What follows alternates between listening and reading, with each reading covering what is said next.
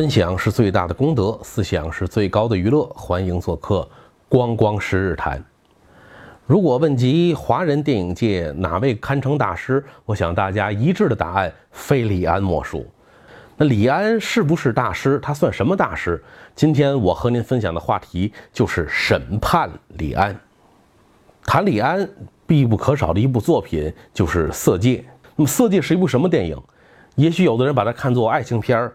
有的人把它看作谍战片，有的人把它看作传记片而在光光看来啊，《色戒》是一部彻头彻尾的卖国电影。李安如果是大师，那么他也是一个靠辱华卖国而成名的所谓大师。《色戒》的电影直接来源就是张爱玲的同名小说，他五一年就写完，但是到七八年。这部小说一万字的小短篇，才在台湾的《中国时报》上发表。那么二十八年的时间里，张爱玲的作品一直在问世，为什么她单单要把色戒雪藏起来？那么实际这个故事的是有真实来源的，就是上海孤岛时期的所谓郑平如刺杀丁默村事件。那么也就是故事里的男女主人公易先生和王佳芝的真实原型。郑平如刺杀丁默村事件，我简单的介绍一下这个真实历史的背景是什么样子。郑平如呢是上海的一个富家小姐，她父亲参加过辛亥革命，是一个辛亥元老，也是一个实业家，家境非常优越，呃，受着很好的教育。她在读中学的时候，郑平如的中学校长就是后来沦为这个大汉奸的特工头子丁默村。丁默村这个人，用《三国演义》里说吕布的话讲，就叫三姓家奴吧。他最早是信仰共产主义，做过湖南省啊社会主义青年团的负责人，后来又投靠到国民党中统，最后又投靠到了日本人的帐下，做了汪伪特工政权的负责人。他在国民党中统期间呢，还是很得到陈立夫的器重跟信任的。你像我党啊，曾经我党高级领导人之一张国焘叛逃。从延安跑到了武汉，负责出面接待张国焘的，就是这个丁默村。丁默村这个人啊，有两个绰号，一个叫丁小鬼儿，一个叫丁屠夫，是一个怎么讲？应该说是属于严重的心理变态患者，就是爱好虐杀。他在汪北七十六号做主任的时候，就一不停研制各种虐杀人的酷刑，心理非常变态，而且长得其貌不扬，还有严重的口臭。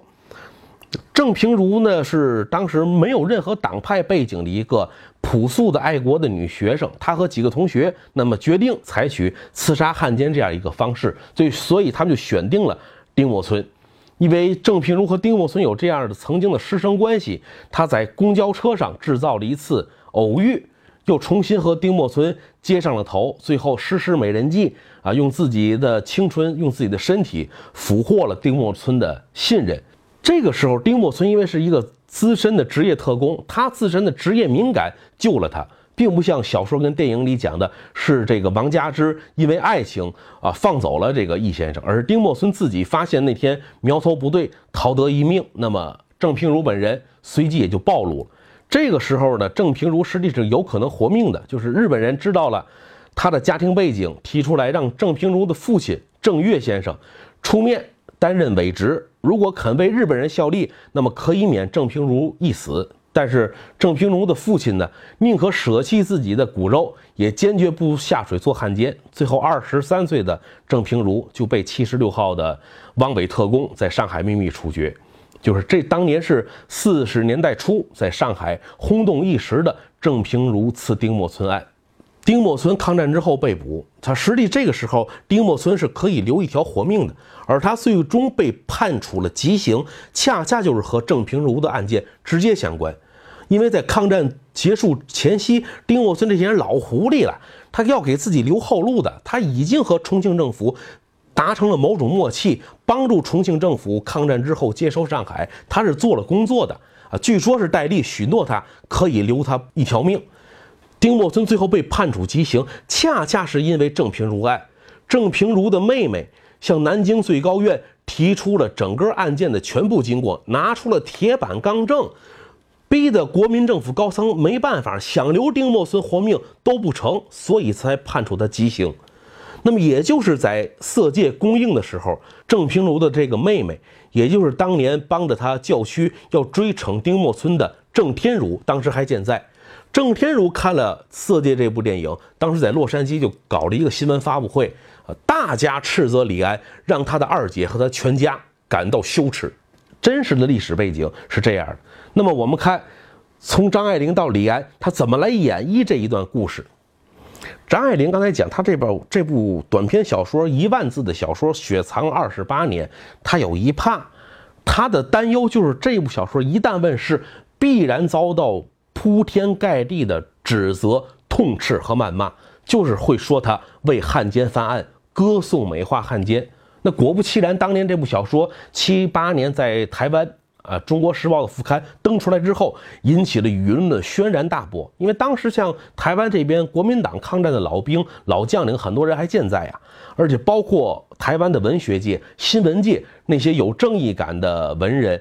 也对这样的一幅作品无法接受。当时就有一个评论家写了一篇文章，说如此美化汉奸，哪怕是暧昧的美化，对于一个作家都是不合适的。张爱玲这个人，大家可能都比较了解，这个比较清高一辈的，不爱搭理人。一般别人对她的批评，她是不回应的。但是对于色戒的批评，张爱玲破例拿起了笔，写了一篇回应的评论文章，就是非常有名的，叫《羊毛出在羊身上》。啊，这个话题为什么叫这个名字？在一会儿后面我还给您进一步解释。李安选择了《色戒》作为电影改编的作品，他所要表达的主题观念和张爱玲实际是一脉相承的。正像台湾资深的出版人蔡登山老先生讲的，说李安最懂张爱玲。这个话从某种程度上讲是完全成立的，因为他们的汉奸史观是一脉相承的，在卖国。卖祖宗辱华的这个立场问题上，李安确实最懂张爱玲。必须承认，那些说李安是大师的人，我也承认他在电影的技术手法上不敢说大师，也起码够一个巨匠，确实非常有水平。比如说《色戒》，首先他拿一个“色”字大做文章，《色戒》这部电影在美国是定为十七岁以下禁止观看，在香港是定为三级片的。尽管我们内地是删除本，把那十二分钟床戏删掉了，但是依然是一个媒体争吵和大家好奇的巨大噱头。删了之后，我们也乐意去看看，看的删的干净不干净啊？包括我本人都从网上找下载过这个完整本的来看过。他先拿色情这个话题做了一个充足的营销的噱头，吸引了大众的眼球，营造好了足够的话题材料。这是他李安艺术手法包装的高明。我说第一步，第二步是他演员的选择上。刚才我介绍了丁默村啊，真实的丁默村本人是一个其貌不扬、五短身材，还有严重口臭的一个心理变态者。但是李安选谁来演？选我们那一个资深大帅哥梁朝伟来演。什么叫匠心啊？同样这个角色，你换成王大治，你试试，你还能感受到美感吗？这是从演员的选择上。我们再看从细节的刻画上，比如在刻画这一波刺杀的爱国学生，李安着重放大了他们的无知、幼稚。什么一会儿咱们找一个容易的杀吧，一会儿说再不杀就开学了。同时呢，您像那个从重庆派来的特派员老吴，李安在镜头当中刻画的老吴，完全是一个冷酷、猥琐、残忍的形象啊！告诉学生们怎么说一一人一刀把一个人怎么能捅成血窟窿。而且把王家之托他转交父亲的那封信啊，老吴转身很冷漠的就烧掉了。再有像最后这刺杀易先生未遂，易先生逃脱，然后上海实施交通管制，其中有一个胖大嫂给了他一个特写，胖大嫂嘴里嘟囔了什么？哎呀，耽误了，我还要回家烧菜呢。这一系列的艺术手法上的包装，李安都在传达一个。观点就是说，民族主义是根本不具备群众基础、根本不得人心的。易先生这样的汉奸，恰恰是王家之这些极端的民族主义者逼出来的、打出来的。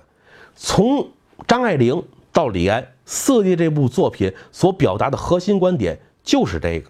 那么刚才我谈到了张爱玲写的那篇反驳的文章啊，叫《羊毛出在羊身上》，这个是什么意思？是张爱玲用了一个戏班里的行话，说“羊毛玩票”，就是当时台湾的评论家批评张爱玲，说怎么能把一帮抗日的爱国青年描写的这么低级、这么幼稚呢？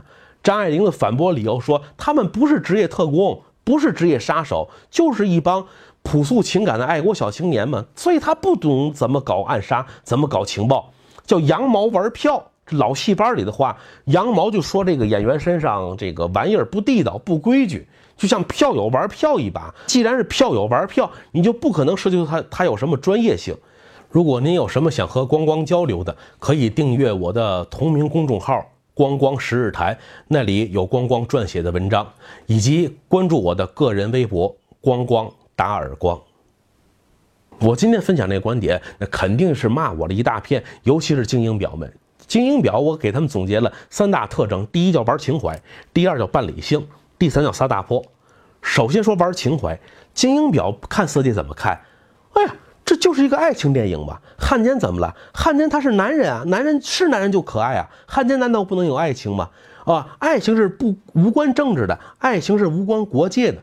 这种舆论，这种论调是精英表们最常使用的。精英表们是言必称西方，那么他们仰慕的西方，特别是美国，又怎么来看待《色戒》这部电影？我们来看一下当时美国的影评人和媒体是怎么评价《色戒》这部电影的。《纽约时报》说，《色戒》是一部只会令人昏睡的、带着历史霉变的剧情电影。今日美国网站则把它评为两千零七年十大令人遗憾的影片。有一位美国影评家说：“像这种美化汉奸、自我侮辱的卖国电影，如何会得到中国主管部门的批准？又如何会在中国国内得到那么多的好评？”你听听这言论，这可不是我们人民日报的声音。而奥斯卡评委会更是断然宣称，绝不会把任何奖项授给任何一部卖国的电影。在这里，咱们不妨做一个假设：如果精英表要反驳我的观点，做一个什么假设呢？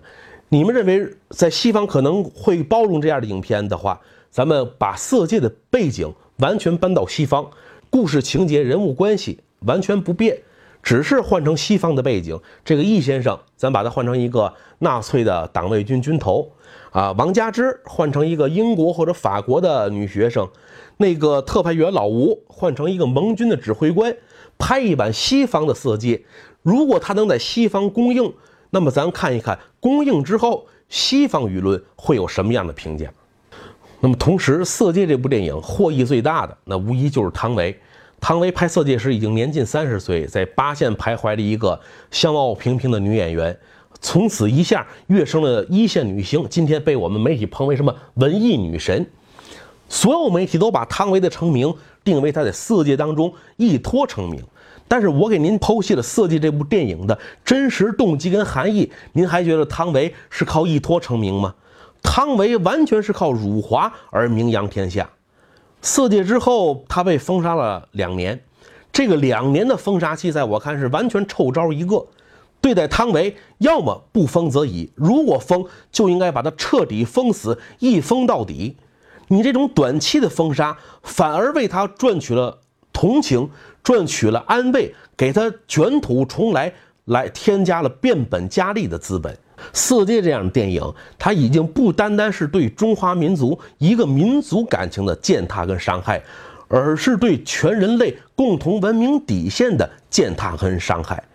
今天我们网民和娱乐圈明星对立的情绪日益严重，怎么造成今天的局面？在我看来，完全的责任根本不关网民的事情，所有责任全是娱乐圈明星自己作的。No 作 No 带，Why you try？You try you die，No 意外。实际普通人，我们这些普通的观众对明星的要求很低，主要就是两条：第一，你别伤害民族感情，别卖祖宗；第二，你丫别他妈欺负人。那么连这两条，很多明星大咖他都难以做到。怎么样整顿娱乐圈？如何缓解明星和大众日益严重的这种对立情绪呢？光光啊，有自己两条建议。其实我这个建议也不算什么新鲜事儿，只不过是把丢掉的老传统啊，咱给它再捡回来。我在此建议，对于像李安这些境外演艺人员，如果在中国境内工作，必须要发表一个书面声明，遵守中华人民共和国的宪法和法律。尊重中国各族人民的文化风俗习惯，而且要有担保人签名拒保。如果这些境外演艺人员出现问题，你这个中间担保人要承担连带的责任。对于境内这些演艺人员，我们新闻界搞过走转改，我觉得娱乐圈也需要走转改，把当年的三同的好传统给它拿回来，硬性规定演员、导演、编剧啊，每年必须拿出一定的时间，深入到工厂、农村。企事业单位的一线去体验生活，在当地和当地的农民工人同吃同住同劳动，而且由当地人给你做出考评结论，考评不合格的要对他们进行停演禁演相关的处罚。每个人设立一个专门的档案上网公示。如果去西部地区体验生活，每年不少于一个月；在中东部地区，每年体验生活不少于两个月。而且应该是建立一个对于作品的追责追惩机制。你生产艺术产品也是产品啊，做假烟、假酒、假药出了事情，你要接受审判，要承担责任。那你生产的如果是精神毒品，应不应该也同样接受审判、承担责任呢？我们这些年出品的影视剧也好，综艺节目也罢，图书也罢，有多少是在大肆宣扬歪曲价值观的？宣扬一种变态的拜金主义，公然仇视普通人、仇视大众的，又有多少这些文艺作品是在大肆宣扬历史虚无主义、伤害民族感情的？又有多少作品是公然反华反共的？我们为什么就缺乏底气，不敢光明正大的去揭露、批驳、要求惩戒这些生产精神毒品的人？您让卖国的人都卖出了功名利禄。我们还有力气爱国吗？最近微博上流行的一句话，我觉得说的很好，说国家利益面前无偶像。我看应该把它再引申一步，不只是国家利益面前无偶像，是人类文明底线面前无偶像。